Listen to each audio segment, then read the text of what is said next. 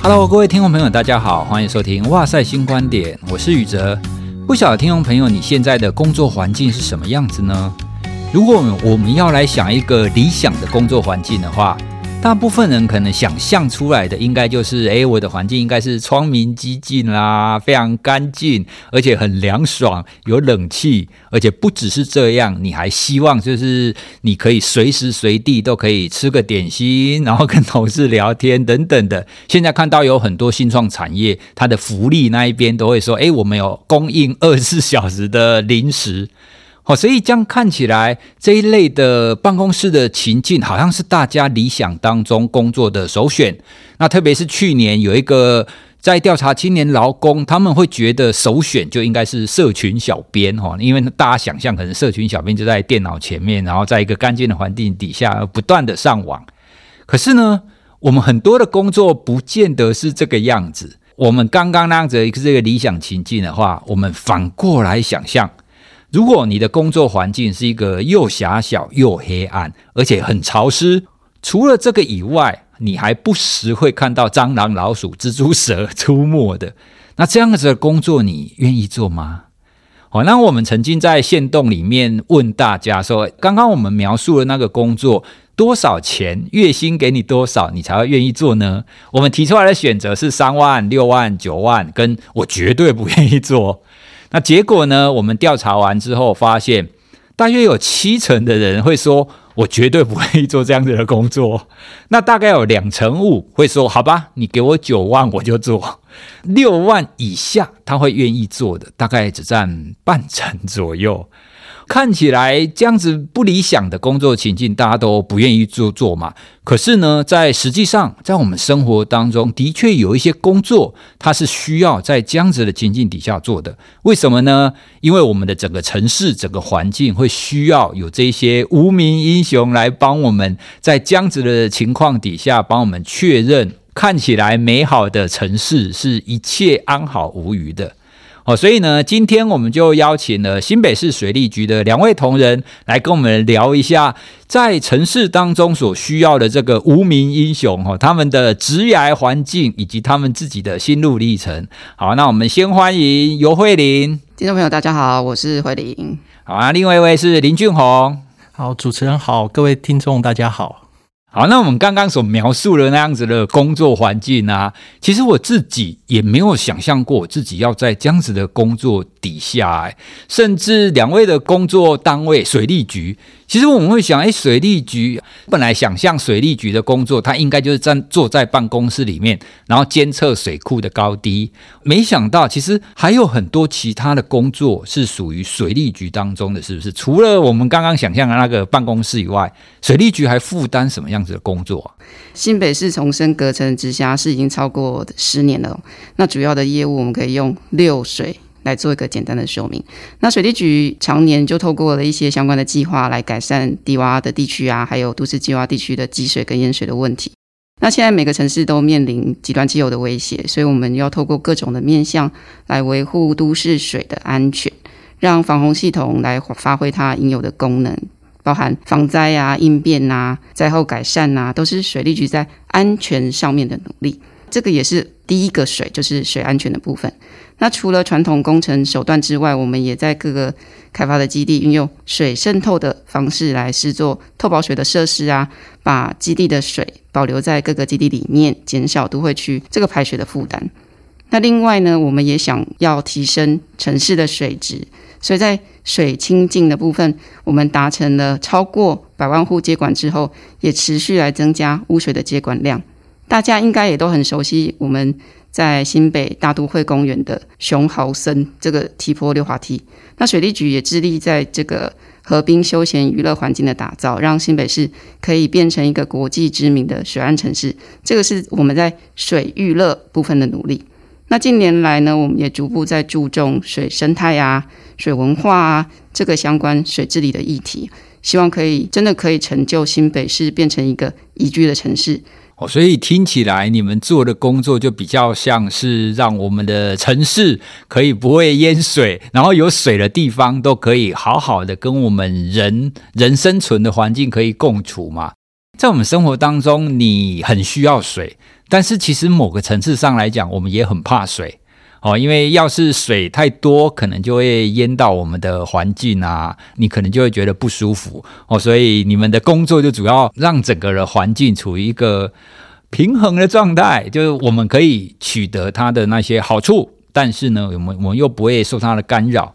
几乎每一个人其实都知道，在我们的城市底下，其实有非常多的下水道。至少我们希望下了大雨，然后我们的城市可以依然是看起来好像不能说干净啊，应该是说你不会积水。好，所以下水道就也是你们水利局所掌管的这个部分。可是下水道对我来讲啊，我我直接联想到了可能就是早期的那种卡通忍者龟哦，那他们可能就住在下水道里面。那另外呢，我也会直接联想到有一部电影《刺激一九九五》，那个主角。他可能就是在一个非常窄小的那个管子，随随着那个排的那些污水的管子爬出来，那好像就是在监狱外面的那个积水的区域跑出来，所以感觉下水道不是一个非常友善的环境呢。呃，下水道其实就像老师说的，它就像忍者龟一样，但是没有像忍者龟待在下水道这么宽敞。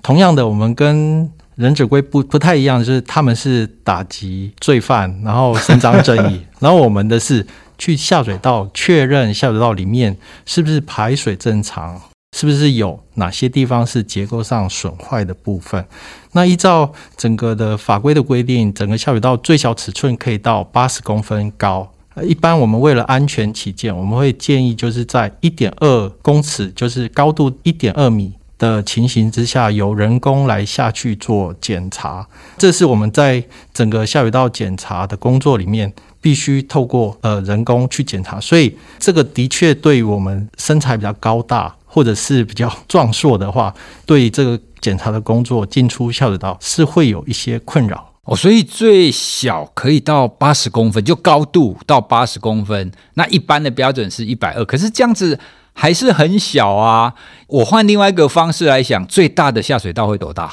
其实最大的大下水道，我自己经历的大概是四米左右，四米高，也很大。所以这个部分其实四米高的下水道，整个怪手、小型的怪手或者是推土机都可以进去里面作业。最小的部分，我自己真的下去走的部分是大概八十五公分高。那这个部分就是对于整个的检查工作会比较辛苦了。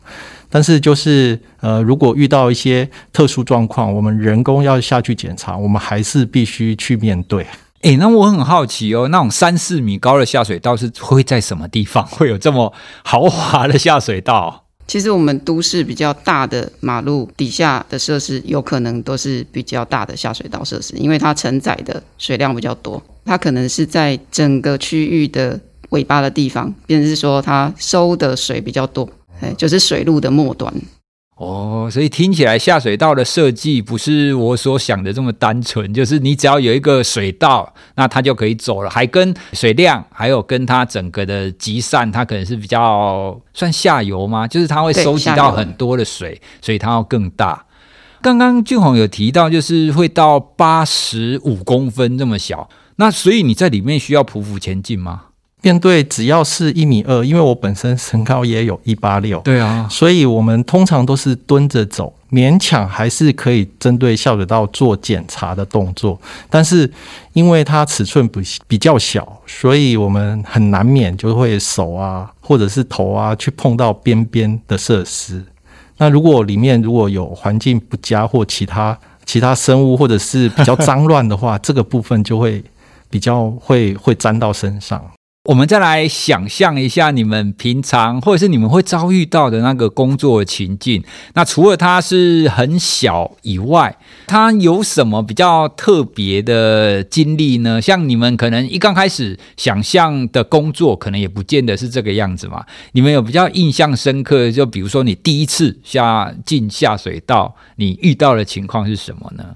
雨水下水道设施维护跟管理，还有我们办改善工程，都是水利局的业务嘛。呃，我们也曾经走过相关的设施不是很好的状态，比如说它是破掉的，或是它的壁体是有有害气体去灼烧的，就是看起来状况不是很好的。那也有受过也就走过那种，比如说受潮汐影响，水深很深的感觉，好像会有一点危险。比如说底是破损的，有可能踩下去就会陷下去的，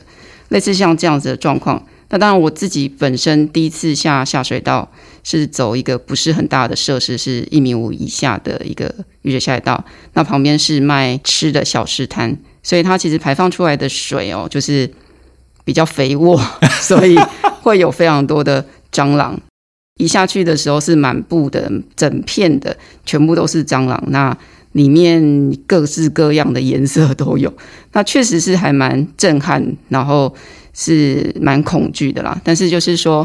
当我们在走这样设施的时候，一些相关的安全的设备，我们一定会备载在身身边哦。就是我们前面会有一个经验比较老大的前辈，他们会在前面带着这个四项气体的侦测器，然后去确认说我设施的状况是安全无虞的。我们只要好好的把我们的设施好好的看好，然后去确认设施的状况，把自己的工作做好就好。诶，虽然你讲起来好像很轻松，可是我想象起来，它还有很多不容易进行的地方。诶，比方说，刚刚想象起来，如果这个下水道很小的话，那我们现在不是很高科技？你应该可以用一些遥控车、遥控船或无人机去帮你们寻吗？那现在是有这样子的设备可以替代人进去做这样子的工作的吗？确实是有啦，就是说有无人机，它现在是球状的无人机，大概是四十公分的直径，它可以从人孔下去，然后就是用拍摄的方式把我们的设施做一个就是摄影，再把这个影带拿出来，然后我们再去做设施的确认。呃，像刚刚俊宏有提到，比如说是一米二以下，我们如果人下去走有一些困难，我们有可能也是会用 TB 检视车，它是在底下跑的。然后去看一下设施的状况，确实科技可以帮我们做一些这些维护的工作。那只是说人下去看是对我们来说比较快速，而且比较能够方便确认这个设施状况的一种方式。毕竟是你身历其境看到的，对对啊。那有的时候他可能无人机或者是或者是遥控车下去拍的，会不会某一些角度没有拍到，或者是他可能影像不够好？哦，所以还是实际上人进去看会比较确定一点。你刚刚有提到你的第一次经历啊，我还蛮好奇的。比方说，你下去下水道看到有非常多你不喜欢的生物在那边，可以怎么做呢？那其实就比如说，用我一般人的想象来讲，我我如果进去我家我的房间，看到我家有很多蟑螂，我就会直接喷药，然后把它驱赶开来。那你们下去下水道可以这样子吗？你就把它，然后通通把它赶走。下去下水道的时候，哈，如果碰到有很多的蟑螂，或者是呃有老鼠，我们原则上就是平静的过去。那如果它真的掉到我的身上，我就让它赶快甩开，让它。掉到旁边去，那以不惊扰为原则啦，因为其实蟑螂它也是会受到惊吓，就会有的会飞起来。那其实这样子造成的工作上面的困扰会更多。哦，这个是你比较处变不惊，还是只要是下去下水道的人都要秉持着这样子的处变不惊的态度？俊宏也是这样吗？其实这个状况哦，呃，处变不惊应该是训练出来的啦。当我们就是大学，如果考上了土木直系的，像水利、土木、环工，未来面对的职场，大概就是不外乎这土壤啊、地下啦，或者是整个基地开挖的情形。我们就是那个未来的状况，就是比较没那么干净。所以，这个其实在我从事这个工作之前，当然没有到水利局之后遇到这种状况，跟我想象不太一样，但是。也不会好到哪里去啊，就是说，土木的相关工作本来就会有一些。呃，原本工作职能跟专业上的训练，就是要去面对这样类似的环境哦。所以你以前学的时候，其实虽然还不是现在这个样子，但至少你有一些心理准备了。可是另外啊，因为实际上让我我这样子一般人想象那样的工作情境，我就直接联想到会有两个议题啊。第一个就是幽闭恐惧的问题，因为对我们来讲，那么狭小又黑暗的环境，其实有可能会让人家产生一个很强。强烈的恐惧感，因为对人类来讲，第一个黑暗，因为人是怕黑的嘛，人是日行性动物，所以你只要有黑暗的情境，你就会怕。我还想起小时候，我大概三四岁的时候，因为我们家是住在二楼、三楼嘛，那有的时候晚上我要出去玩，我就必须要经过一楼的车库，可是一楼的车库是没有灯的，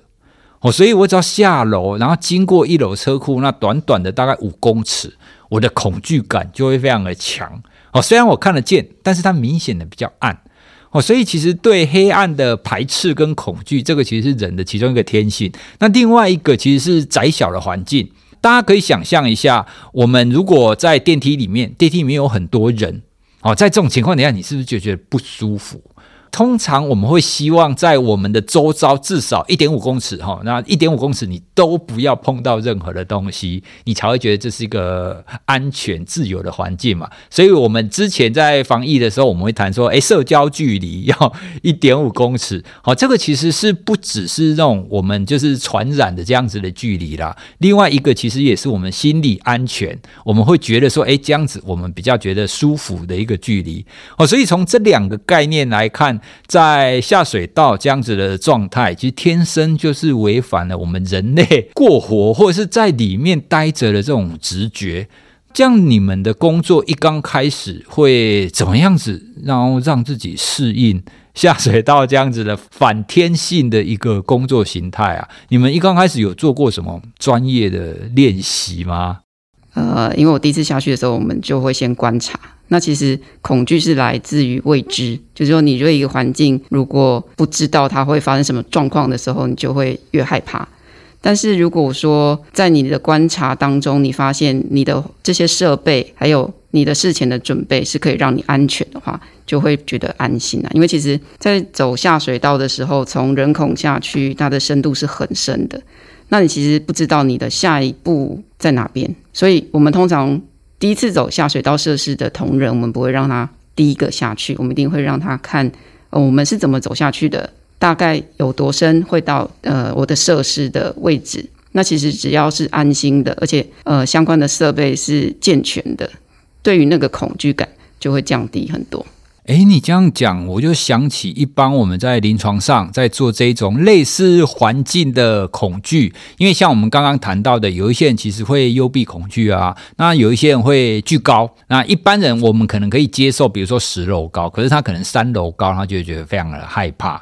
谈恐惧这件事情，确实有其中一个关键，就在于您刚刚有提到的，就是未知。当你不确定，你不知道在里面会发生什么事的时候。你就会觉得害怕，哦，那像刚刚我们谈的黑暗，其实黑暗就是其中一个因为未知而导致的恐惧嘛，啊，因为我们人类其实主要还是依赖视觉，那你在黑暗的环境底下你就看不到啊，那你看不到你就没有控制感，那你就会觉得说，诶，现在情况到底是怎么样？会不会出现什么东西？哦，所以因为未知就会让我们恐惧。哦，所以在任何的情况底下，如果我们要去克服这样子的恐惧的话，确实第一点就是你必须要让你自己认知到这个情况并没有你想象中的那么恐怖。比方说，我们之前有看过一个高科技的克服惧高症的，他的做法其实很很炫，他就用那种 VR 有没有？好，因为你就戴上 VR 的眼镜，然后他就会调整。调整成，比如说一刚开始可能就三楼高，哦，那让你距离那个悬崖可能就是距离五公尺，哦，所以他们就先让你知道说，诶，其实你现在很安全在室内哦，然后你戴上 VR 眼镜，然后你就会看到说，诶，VR 眼镜看到的就看起来有三楼高，可是你又不用担心，哦，所以其实很多的治疗法，它的根源其实都类似刚刚我们谈到的，让你确保。虽然你看到的现在的这种情况是很恐怖，可是实际上你是安全的哦。所以不管我们的任何的这种恐惧的状态，都会来自于我们对这个环境的了解跟认知啊。那您刚刚也有提到，你需要配备一些仪器去侦测下水道，除了就是黑暗跟比较窄小以外，它还有可能会发生什么比较特殊的情况，会需要仪器的呢？呃，一般我们在下去之前会用四项气体侦测器，因为下水道里面可能有一些有害的气体，哦、或者是比如说一氧化碳的浓度太高了，氧气的浓度太低了，那可能都会影响我们在底下正常的活动。所以，我们其实都会先用气体侦测器去确认底下的气体是可以让我们人可以在底下正常活动的。那如果说这个设施底下的气体是不 OK 的，它这个仪器就会哔哔叫。呃，我们刚刚有提到，我们可能会有经验的大哥在前面，就是工作人员在前面，侦测器如果响了，我们其实就会停止今天的这个设施检查，我们可能就会上去。诶，那如如果响了，那要怎么办？因为比如说刚刚里面有有毒气体，好了，那难道你今天不做，它就会散掉吗？如果今天气体里面我们的那个四项气体检视器是有警示的话，当然我们事前的通风非常重要。那这时候如果当下警示器响起的时候，我们的通风设备就要马上启动去做通风的动作。那我们人员部分如果在地呃下水道里面，我们就必须先维持不动，就检查的动作先。先暂停，或者是如果就近在人孔附近，我们就先上来，等通气之后确定安全，我们才会继续的做检查的工作。在下水道检查，有时候也会遇到水突然高涨的情形啊，这个部分我们就可能会视状况，就是只要水一高涨，我们也会做马上撤退，就停止检查的这个动作。哦，所以原则上，不管是水高涨还是里面有有毒气体，其实都可以透过事后，不管用通风啊，或用其他的方法，它其实是可以排除的啦。一个经验跟老师分享，就是如果下水道里面，今天我们下去之后发现很多蟑螂、蜘蛛的话，通常代表说里面的空气还不错哦，所以反而这是另外一种的安全感。哦，哎，我觉得你这个蛮有趣的，所以至少你在下面看到生物，你就觉得，哎，这里至少是安全的。如果你慢慢走，慢慢走，发现，哎，这里虽然跟刚刚一样那一段很脏，可是，哎，所有的生物都不见了，那反而要小心，是不是？是。的确，如果我们我们用生物的观点来讲，确实是这个样子。只是一刚开始，我们可能不会想到，我们可能觉得，哎，太好了，这里就是没有蟑螂，没有老鼠，看起来好像比较好，我反而是这种警示。好，那既然讲到生物啊，我也蛮好奇的，因为一般而言，我们人类都不喜欢那种蟑螂、老鼠之类的嘛。那你们是怎么克服，就是要跟这个 跟这些生物共处啊？在一刚开始的教育训练会教你们怎么辨别拿什么品系的蟑螂、老鼠吗？诶，当然不会啦。但是我想，蟑螂、老鼠没应该大部分都不喜欢，因为就是直觉就是很脏嘛。但是当我们下去的时候，就是会把工作状态带上来。就是其实我们在下去之前，我们刚刚提到非常多的工作要先做到，比如说通风换气，比如说那些设备的检查确认，然后甚至那些装备，哦，都是要先准备好的。所以其实当我们准备好要下到设施里面去的时候，事前的准备是很冗长。而且需要反复的确认的，所以如果当我们要去底下做设施检查的时候，大部分的同仁是不可能因为我很害怕，所以或是我很觉得很脏，或者我觉得很不喜欢，所以我们就不做，所以我们就会呃尽量的让该面对的工作去把它好好的完成，该看的用最快的速度去把它看完。哦，那这样想象起来，好像蟑螂、老鼠是必备的嘛？那还有什么其他的生物会在里面看见的呢？有没有什么比较特别的？其实比较常看见是蟑螂、老鼠啦。那如果山区的话，就是比较会有出现像蛇啊、蜘蛛啊，或者是青蛙啦。那如果水质比较好的状态，其实我们就比较常看到，比如说像是青蛙或者是蛇这样子的生物。哦，所以会随着你是在比较都市或者是山区的下水道，会有不太一样的地方。哦，山区可能比较干净的关系，所以会有蛇这类的东西。哦，所以这样你们看到蛇跟蜘蛛，也不晓得应该要开心还是要难过。其实人类对于蛇跟蜘蛛相对上，它是一个天性的恐惧。有其中一个实验很有趣，它是用很快的方式，比如说零点一秒闪过一个图案。那一般来讲，如果你用这么快的速度闪过一个图案的话，其实人类没有办法辨识你看到的东西是什么。可是有一个例外，就是蛇跟蜘蛛，就是我们会恐惧的东西啊，大脑会用快于一般的视觉辨识的方法看到。哦，所以那个实验就啪啪啪啪啪一次很快的闪过大概二十几个图案，可以辨识出来的就只有蛇跟蜘蛛。对，所以刚刚你们提到的，哇，你们可以去克服这样子的恐惧。我觉得这可能是一般人做不到的吧？你们之前要担任这个工作的时候，有需要做量表或者是什么胆量的测试吗？接受这个，或者是进到水利局之前，新进的同仁，其实我们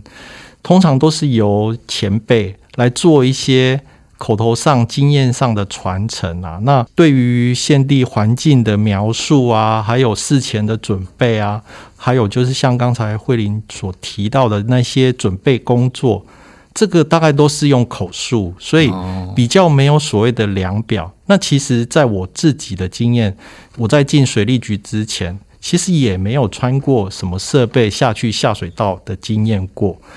我后来发觉说，穿了青蛙装，因为我们下去下水道是一定要穿一个连身的青蛙装，其实它是在从脚底含雨鞋一直到胸口这边，它其实一个很包覆防水的一个装备服装。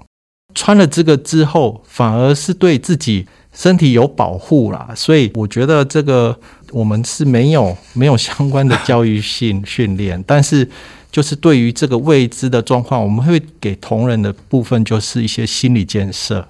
好的心理建设就是做好准备，做好准备的时候，面对各种未知的状况，我们才有办法会先想好说，这个状况其实我们在下去之前就已经知道了，就是让自己心里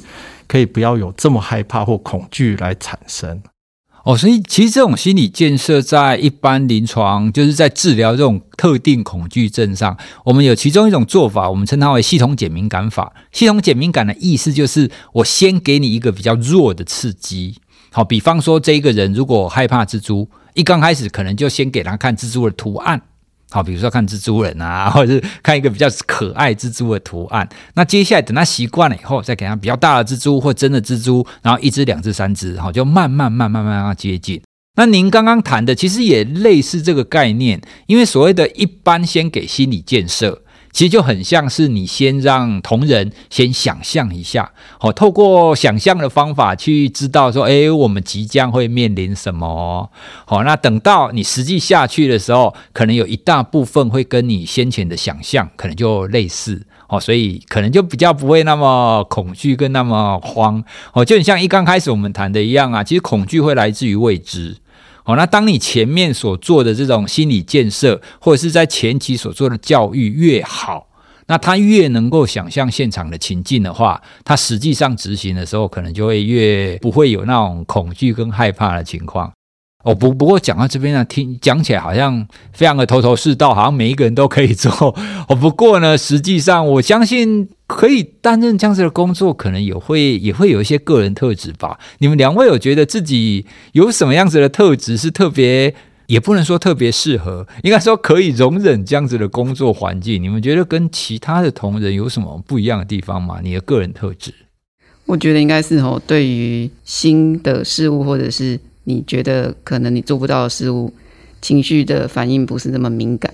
我我跟俊勇可能是蛮类似个性的人，就是说我们在面对工作的时候，就认为这是一个工作，我们想办法去把它完成，用什么样的方式去把它完成。嗯、那或者是说，面对同仁对于下下水道的这个恐惧，我们想办法让他们知道怎么样可以不要那么害怕。比如说，我们用。陪伴他们的方式，我们走在他们的前面，让他知道，哎，我们是这样做的。即便我们对于那个环境觉得很恶心、很脏、很讨厌，但是我们用很淡然的方式告诉他们，哎，我们其实这样子做就好了。虽然我们说在这个工作当中，我们有很多的方式，心理建设啦，或者是有很多方法可以帮助你克服这个恐惧。可是终究，他这个工作的环境跟我们人的天性不太一样嘛。那你们既然做了这么久，然后这么。不是那么让人开心的工作，你们也可以持续下去。那这个工作对你们来讲会有什么样子其他的收获呢？除了薪水以外，我我想这个工作其实不是很吸引人，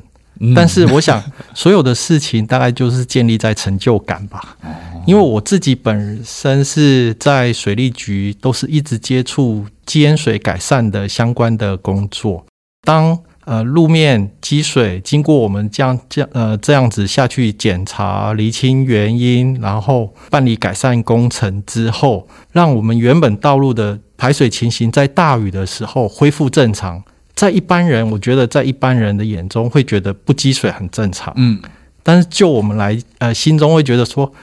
现场竟然不真的不积水了，是会有一种小确幸的那种、嗯、那种成就感，所以我我想应该是来自于成就感，让我们继续的，应该说在这一条维护维护巡检的工作上继续坚持啊。听你这样子讲，我就整个要敬佩起来，你知道吗？因为那个感觉就是好，大家都没有什么异状，就是大家都正常生活，那就是我们的成就感。大家不要察觉到我们，那就是我们的成就感。这是一个另外一种转化的一个方法。你你们会发现这样子的工作的价值跟一般人不太一样，因为我们一般人的成就感说，诶，大家都知道我。大家都知道我干了什么好事，可是实际上你们就是相反的。诶，大家不知道我干了什么好事，那其实才是一件好事。说回来，就跟我们一刚开始开头跟跟听众朋友说的，其实这样子的工作就很像是一个无名英雄，他会在他是我们城市当中需要的，但是呢，大家又不太想常常看到他们，然后再不要看到他们，而且还可以正常生活，那才是最好的状态。我们每一个城市都需要有这样子的人在后面了哈，因为你如果没有这样子，我们根本没有现在这样子的正常的工作环境。好，那最后啊，我们每一个人在生活在城市当中，我们当然都不希望会淹水嘛。我们当然希望，诶，我们一定要下雨，但是呢，下雨来水要赶快退哦。好，那不淹水这样子的一个目标，或者是这样子的正常的生活，我们除了骂政府以外，通常就是淹水就会开始骂政府啊，说等一下等下，里长啊，从开里长开始，然后一直开始骂，骂到市长，甚至骂到总统去。好，那我们除了怪罪政府以外，有没有什么我们可以随手可以做的，在我们的环境当中，我们随手做了什么可以帮助我们的城市可以不要淹水，或者是可以维持得更好，或者是减轻你们的工作负担的？前面谈了那么多，我们新北市政府会持续的针对我们已经建好的雨水下水道做好巡检跟落实它的维护的工作。这个就是要请市民朋友安心。当然，我们这边就是要呼吁的，就是说，因为近几年呃气候的变迁，我们面对了强降雨，常常雨都会来得又急又快了。那整个的降雨落到路面之后，它是一个流动的过程，所以。也是这边也可以趁这个机会跟市民朋友说，水是一个流动的过程。那在路面上有短暂的呃那个水的高度，不要担心，这不是积水，它只是一个排放的过程。但是这边是可以呼吁民众，就是说，如果市民朋友在自家门口，因为水经过呃我们的道路的格栅或呃泄水孔，能够排放顺畅的话，如果今天我们的格栅或泄水孔，有树叶或垃圾堵塞的话，如果在没有安全疑虑之下，其实可以市民朋友随手的帮我们把这些垃圾啊或树叶移除。当然，如果有安全的疑虑，你也可以透过我们新北市政府一九九九的市民专线，呃，只要一通专线，我们也会马上有人来专人来处理这个问题，让我们的面对降雨的时候排水可以更顺畅。哦，这么好！你不只可以自己扫起来，你再打一九九九就有人可以来帮你处理。